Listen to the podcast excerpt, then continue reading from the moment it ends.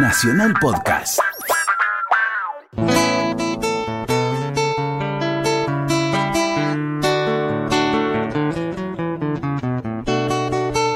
Muy buenas noches. Esta es otra emisión de Letra y Música por Radio Nacional, la radio de todos.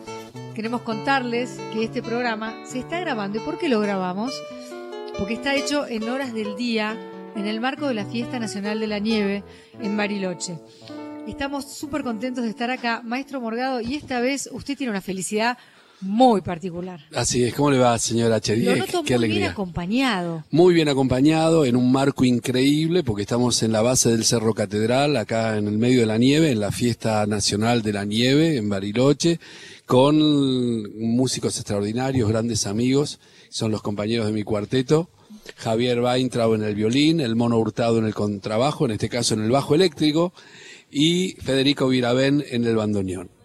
Bueno, bienvenidos todos. Eh, no sé si alguno está listo para hablar o puede acercarse. Acá usted tiene el micrófono. Eh, Hable un poquito en representación de, de los muchachos y cuénteme qué significa hacer música como han hecho y se va a ver por la televisión pública al aire libre en un lugar con esta magnificencia. Como lo hicimos esta vez, como hicimos esta vuelta. Sí, increíble. ¿Son todoterreno ustedes? Somos to- ah, hemos, hemos comprobado este, en estos dos días que somos absolutamente so- todoterreno. Tenemos 17 ruedas más o menos. Este, bien, fue increíble, fue una experiencia increíble.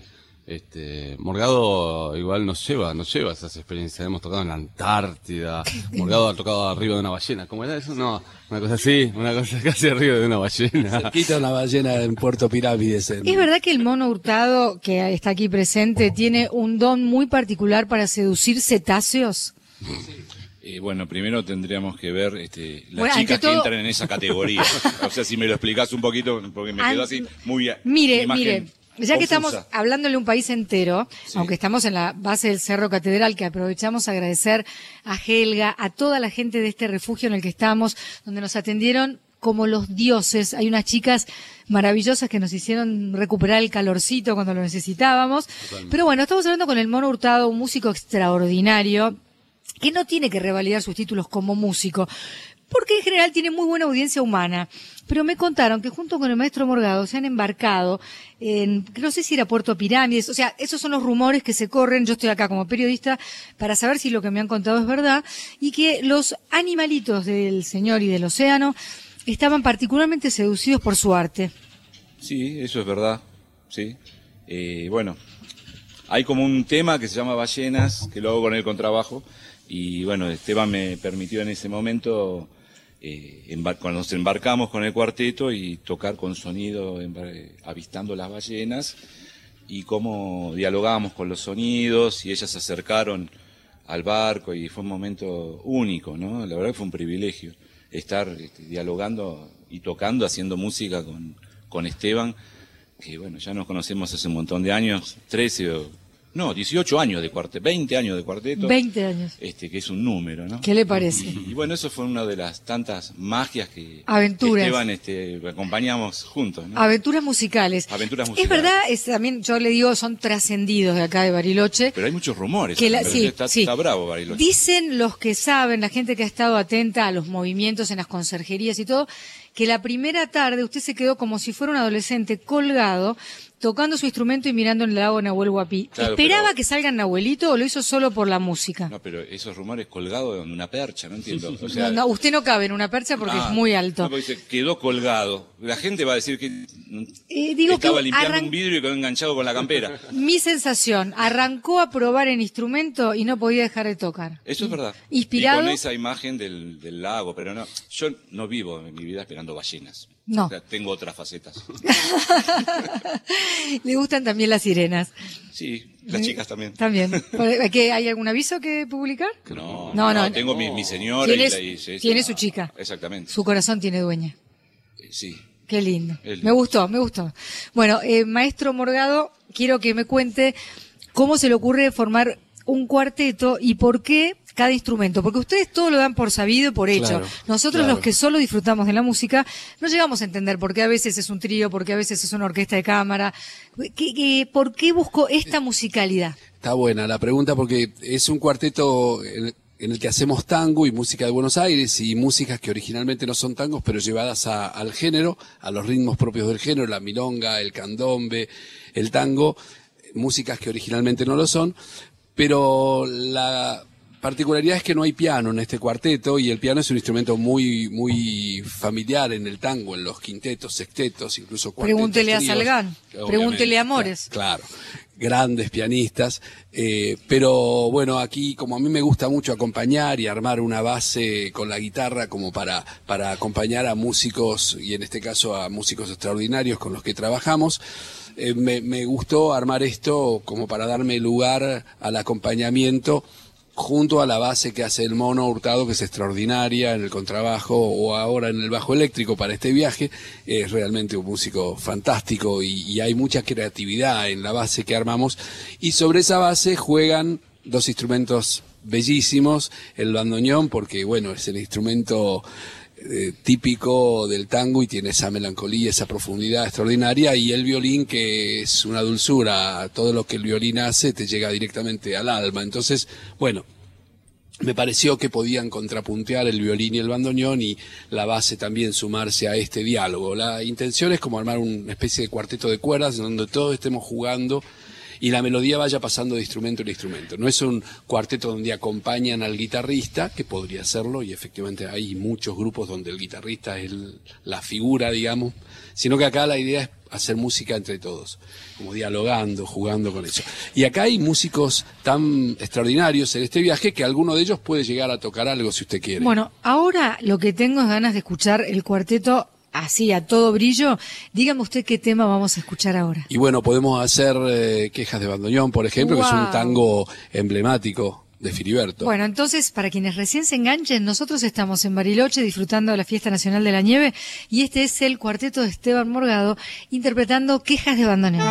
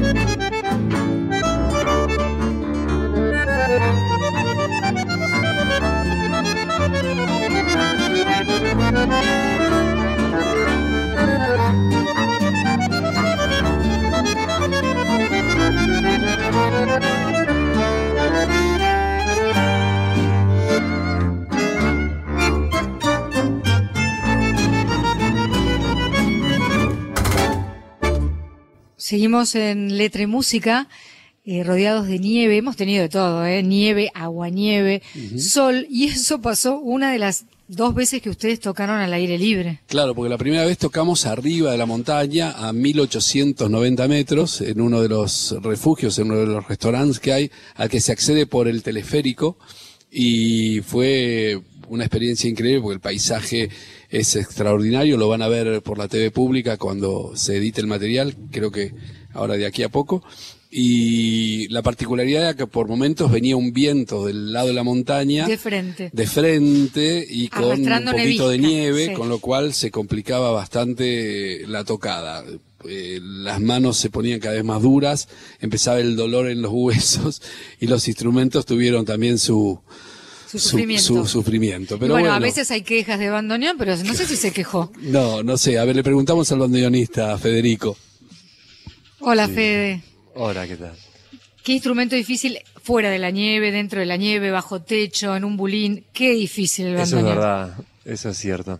Es Hábleme de su romance con el bandoneón, Federico. Mi romance empezó en, en una plaza. ¿Cómo en una Que estaba. Fui a una plaza y había un señor tocando el bandoneón con una pequeña orquesta. Y inmediatamente le pregunté si me podía dar clases. Y me dijo que no. Lo, lo bien que hizo. Primer Sí. obstáculo. ¿Cuántos años Pero- tenías?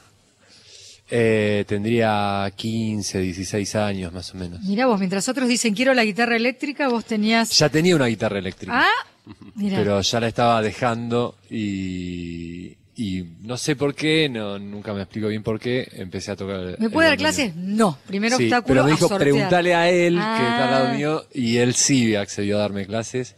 Eh, después como que nos hicimos muy amigos, una relación, ya después no estudiaba prácticamente y ya iba a la casa a charlar y... Bueno, y pero demás. para no haber estudiado suena me- bastante empecé- bien. No, después empecé a estudiar en el conservatorio y ya de más de grande, cuando terminé el colegio y demás, y ahí empecé más seriamente, digamos. Me daría un gustito ahora de tocar un, un poquitín, un alguito. Dice que sí con la cabeza, Dice que sí, suelta el agarro el micrófono. micrófono para que él pueda agarrar el bandoneón. A ver. Y ahí está.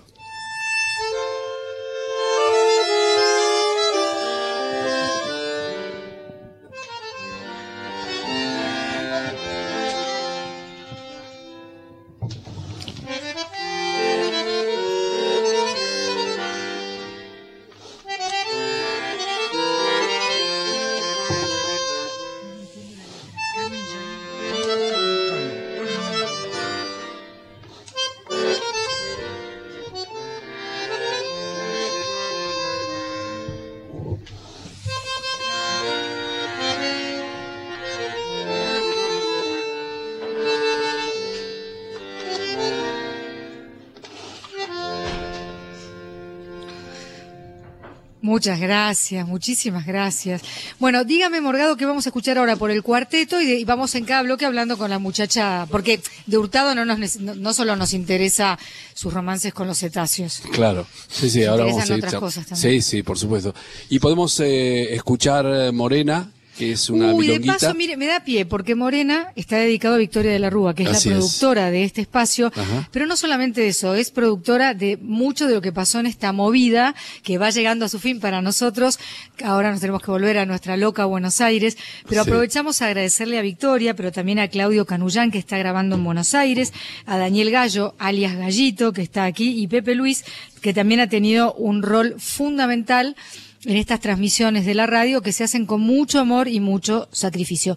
Esfuerzo, diría yo. Ellos dirán la palabra, pero yo lo considero, no sé, los veo por momentos hacerse mucho cargo de si hay alguna fritura, un problemita de sonido. Y bueno, y acá estamos, tratando de hacer las cosas lo mejor posible. Y Morena hoy lo bailaron acá en el cerro, en la base. Mariana y Luis, dos bailarines de Bariloche Wow. extraordinarios. Ni me hable que esa chica se vistió de bailarina en el Sí. medio de la nieve. Sí, sí, sí, tremendo, tremendo, pobrecita, pero bueno, estábamos todos hoy, además, sufriendo las inclemencias del tiempo, que a la mañana cuando grabamos para la tele, pasábamos de tener un cachito de sol a viento con un agua nieve que nos hacía tratar de proteger los instrumentos como podíamos, nos fuimos a una especie de refugio. Y Lo que nos queda claro es que a los patagónicos los tenemos que respetar, venerar y honrar, como a Fernando, el director de esta radio que nos ha recibido tan tan bien y a quien volvemos a agradecerle, aunque esto se ha dicho muchas veces, pero realmente se está portando súper con nosotros. Ahí va Morena. Va. Morena.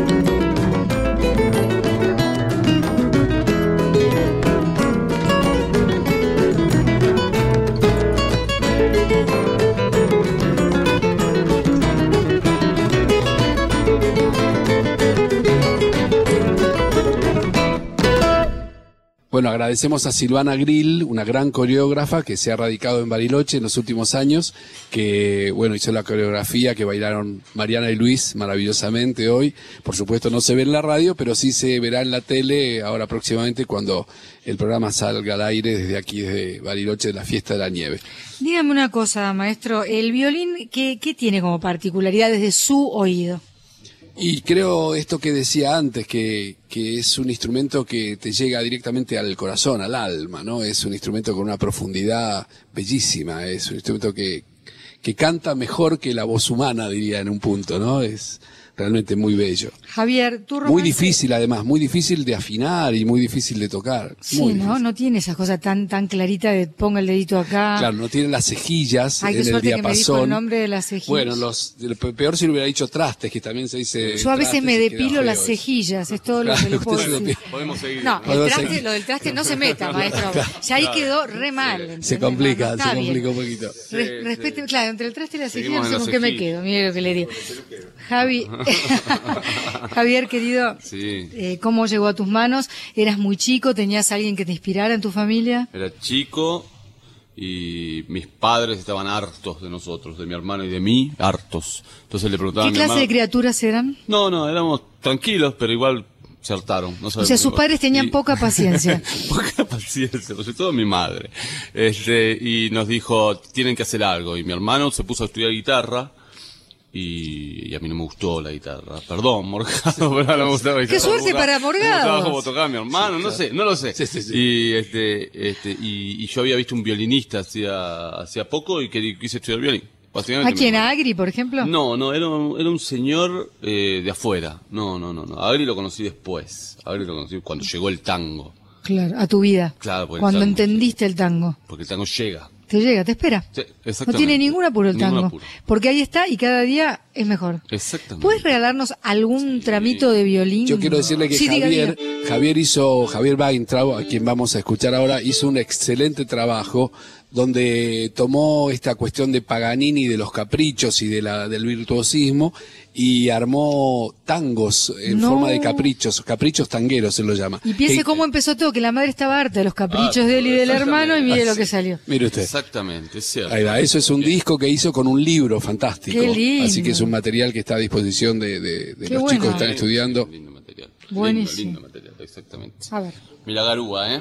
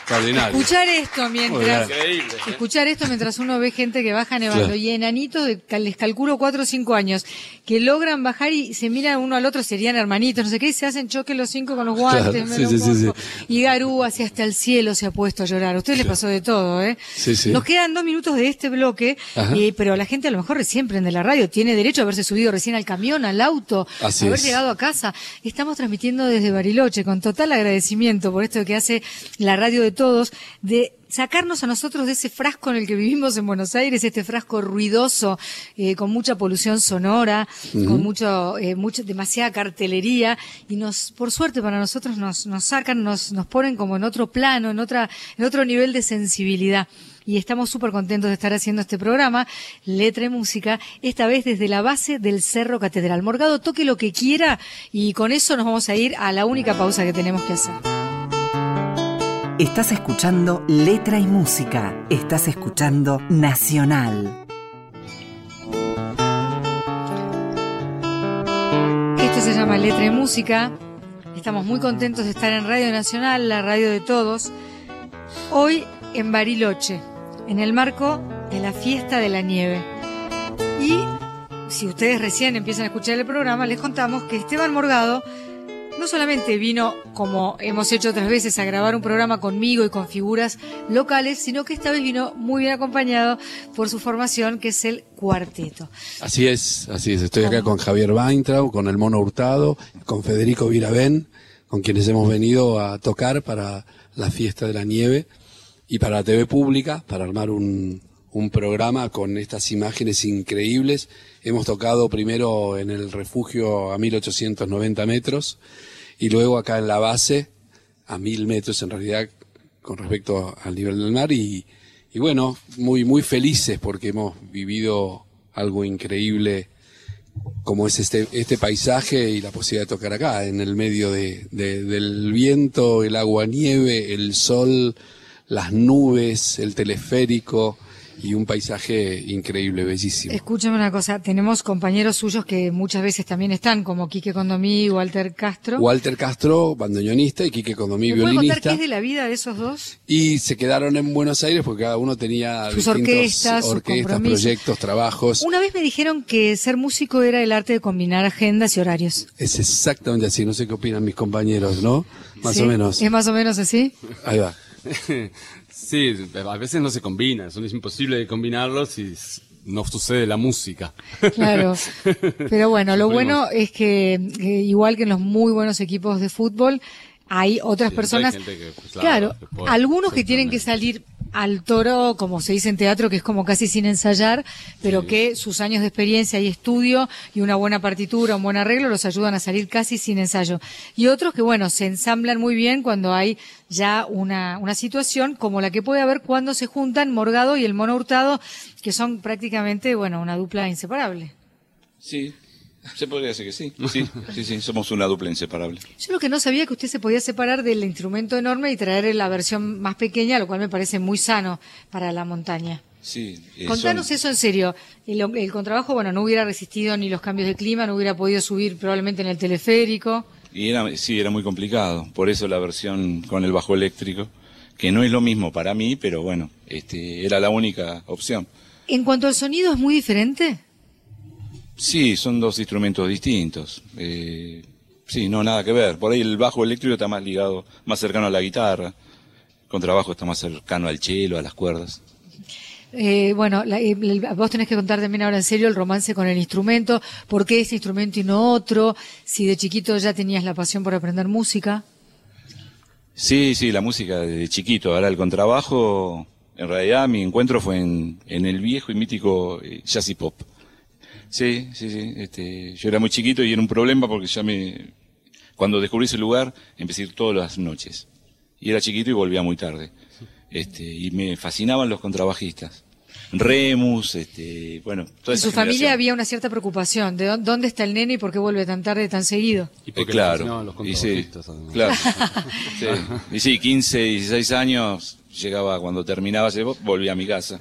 Qué lindo, ¿no? Y, y empecé a estudiar con trabajo por un consejo de Gordo Fernández, del FATS.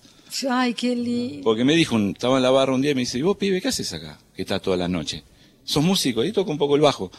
Y, y él me aconsejó, me dijo, ¿te gusta el contrabajo? Anda al conservatorio, que hay un maestro de excelencia, Enzo Raschelli, es gratis, no pagas nada. Hice todo lo que él me dijo. Y bueno, fue una bisagra. Pero mirá qué padrino, ¿no? Eh, él, él llegó a no verte- sé si el gordo sabe. Eso es lo que, eso es lo que yo me No. preguntaba. Bueno, eso. Lo que, lo que quiero decir es que también el tío del mono es nada menos que Manolo Juárez. No. El gran músico argentino, Me pianista extraordinario. esa- esa información. Y su madre, la mamá del mono, la hermana del mono Juárez, una extraordinaria escultora, una gran Ah, escultora. mire. Así que en su familia el arte estaba Ah, la- sí, mucho arte, poco laburo. Este, una familia... este, Mire, me la paso remando copada. para que parezca que lo que han hecho es Apolinio y usted me viene a desmerecer. Maestro Morgado, ¿qué vamos a escuchar ahora? Y ahora vamos a escuchar una versión de un tema mío que se llama Tango del Último Amor, que Ah. originalmente fue escrito para una telenovela rusa. No. Sí, una de esas cosas ¿Cómo que es en tenemos. ruso el nombre? Eh, Sí, me- tango, Pravda, eh, eh, fue bravo porque, no, bravo no, en realidad lo gracioso era una telenovela ruso-argentina, una coproducción entre Telefe y una televisora rusa, Claro. actores rusos y actores argentinos hablándose en ruso y en argentino. Bueno, Vio que la música no necesita traducción. no tiene fronteras. Entonces este es el tango Bueno. se llama Tango del Último Amor que bailaron los bailarines Mariana y Luis arriba en el cerro a los 1890 metros. Siempre es más importante el último amor.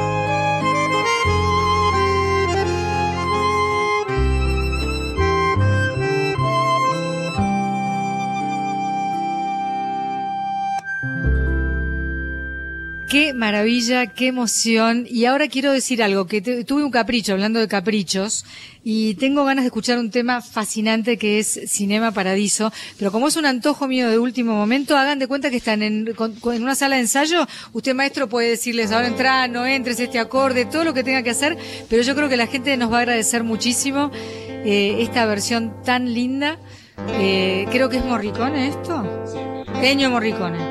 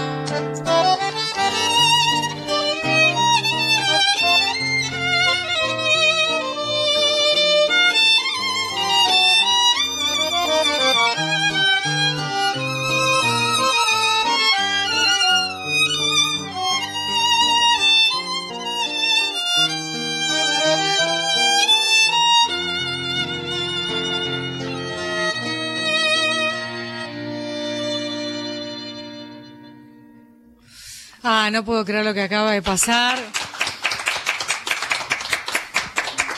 Les quiero agradecer mucho porque estábamos más para charlar, porque la música la tenemos, está hecha, como decimos, está hecha al aire libre, a la intemperie, en la nieve. Pero bueno, de golpe los tenía ellos, veo los instrumentos, me acordé de esta, de esta maravilla de, canción que es imposible que uno deje de emocionarse, ¿no? Así que les quiero agradecer en nombre de la gente que nos pueda estar escuchando en cualquier lugar de nuestro país a través de la radio de todos. No, gracias a usted, Silvina, queridísima. Estamos haciendo una versión así reducida porque el mono eh, No quiso Hurtado tocar. no, no, no quiso tocar. Lo que pasa no, es que pobre, no él tenemos. dice sábado a la noche. Claro. Es mono, es mono. Es así. No. Claro, él Dice ya que co- él ya ya tiene- ya le dieron los viáticos y la platita. Entonces él dijo, No, se complica la billulla, como dice mi amiga eh, Catu. Dice, el bajo eléctrico, si no lo amplificamos, no, no suena y estamos con ese no, problema. él dijo, dejen de, cualquier cosa empiecen sin mí, dijo, y Claro, empezaron, sí, sí, sí, porque son así, porque aman hacer música. Vamos entonces a otro de los temas que se van a escuchar y se van a poder ver con la nieve alrededor en la TV pública, pero que no queríamos privar al público de letra y música en su versión radial.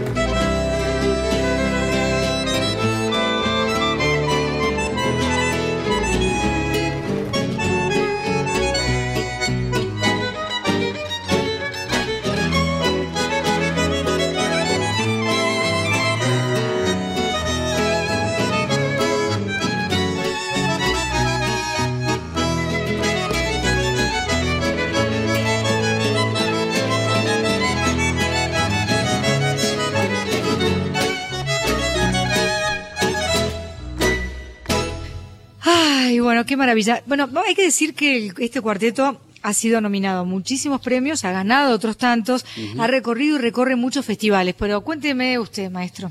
Bueno, sí, tenemos la suerte de, como hace tanto tiempo que estamos trabajando juntos, hemos grabado 10 discos, eh, todos fueron nominados a los Gardel, algunos en, en dos, incluso en dos ternas.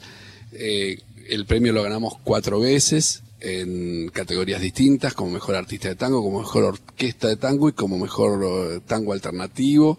Uno de los discos fue eternado a los Grammy. No, por suerte tenemos esa, esas, bueno, ese placer de que Y cuénteme los colegas festivales, nos- porque hoy, hoy hemos grabado para este marco de Festival País, Sí. de la TV pública, pero por ejemplo hace poquito estuvo en La Falda. Estuvimos en la falda con el cuarteto acompañando a Melita Baltar Qué este lindo, año. qué Hemos ido en otras ediciones del Festival de la Falda acompañando a María Graña, acompañando a Julia Senco, a María José de Mare. Estuvo también en el Justo de Arac, en San Luis. Sí, estuvimos en el Justo de Arac, en San Luis, el, en diciembre pasado. Y ahora vamos a estar en el Festival de Tango de Buenos Aires. Qué lindo. Y, Y también usted ha ido al sur de Brasil. ¿Qué, qué pasa con el tango, en, por ejemplo, en Porto Alegre? Y el tango, estuvimos ahora hace poquito en Porto Alegre y eh, hemos ido también a, a Florianópolis, a varios lugares de Brasil y es también un, un suceso. A la gente le gusta mucho ver el tango y sobre todo lo que pasa en el mundo con el tango tiene que ver con la danza. Usted lo sabe que hay bailarines y hay milongas donde la gente va a aprender a bailar y a bailar en todas, todas partes del mundo, en ciudades chiquitas. O no, nosotros hemos ido. Cuente, Javier. ¿dónde hemos estado, por ¿Dónde ejemplo? era que era una ciudad diminuta, pero diminuta? Claro. Y había, ¿dónde era? Que había cuatro milongas andando Sí, aparte del mismo momento. sí, ¿no? bueno, estuvimos en Mugia, que era Claro. cerca de Trieste. Hemos pasado ahí casi unas vacaciones de cuatro o cinco días. sí, sí. Sí. Unas vacaciones. Claro, sí, nos hemos bañado con el mono, por ejemplo, y No todo quiero saber ese tipo de detalles, ¿no? no, en serio. Claro. en el mar eso no puede- Mediterráneo, ¿o no? Eh, hemos pasado lindo. Bueno, el mono ahí no tiene micrófono, ahora se lo voy el mono igual asiente todo. El hoy hoy dicen, no, no, sí, no toco, pero todo lo que dicen es verdad. Escucha una cosa, ¿qué le parece si en este momento entonces escuchamos una de mis preferidas? ¿Cuál? Milongueras. Muy bien, ahí va.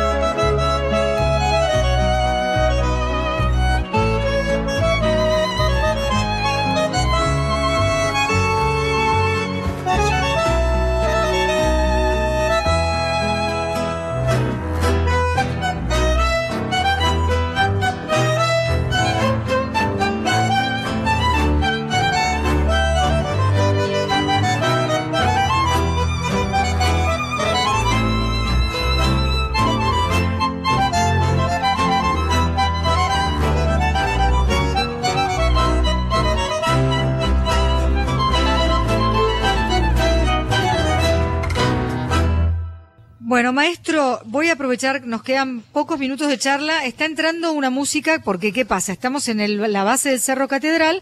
Acá esto está a full. Es un, estamos en la temporada alta y ahora yo creo que va a sonar más fuerte lo que vamos a proponer nosotros. Pero quiero agradecer una vez más a Claudio Canullán, que está en Buenos Aires, a Daniel Gallo, que está aquí con nosotros, a Pepe Luis, a Victoria de la Rúa, también a Mariana Davi y a Fernanda Velázquez que nos han hecho sentir todos estos días igual que en nuestra propia casa, de verdad. A Radio Nacional Bariloche y a toda esta movida de sacarnos nosotros esa especie de herrumbre que nos da Buenos Aires para recorrer un país entero. Maestro, hábleme una vez más de sus compañeros aquí, de los que hoy no están, de su formación y presente el final. Bueno, mis compañeros han sido extraordinariamente generosos y han participado de esta aventura de tocar en la nieve, de estar, bueno, sometidos a una temperatura muy, muy fría y a un viento helado, pero bueno, la hemos pasado muy bien, nos hemos divertido y, hemos vivido una experiencia extraordinaria con un paisaje único. Javier Weintraub en el violín, el Mono Hurtado en el contrabajo y Federico Viravén en el bandoneón. Y los que no vinieron, que habitualmente están, son Walter Castro en el bandoneón, Quique Condomí en el violín, también está Diego Pojomowski en el bajo, cuando no está el mono. Así que, y Nico Perrone también en bandoneón. Así que son todos lindas amistades los amigos, maestro. queridos músicos y extraordinarios ¿Puedo músicos considerar con que si son amigos suyos son mis amigos? Por supuesto. Bueno, por mi parte, muchísimas gracias. Y bueno, Piazzola no podía faltar, maestro. No, para nosotros es uno de los grandes creadores de- de- de- del siglo. No estoy diciendo nada que la gente no sepa o no conozca. Y lo redescubrimos permanentemente. Y Nos encanta versionarlo con muchísimo respeto, con mucha alegría además, porque su música transmite todas las pasiones, la alegría, el amor, la, la- fuerza, en fin. Y hacemos esta versión de Libertango con, con esta particularidad. Gracias Esteban Morgado, gracias a cada uno de los músicos, a ustedes por estar del otro lado. Si Dios quiere, nos encontramos el sábado que viene. Después de esta maravilla, yo no puedo hablar más.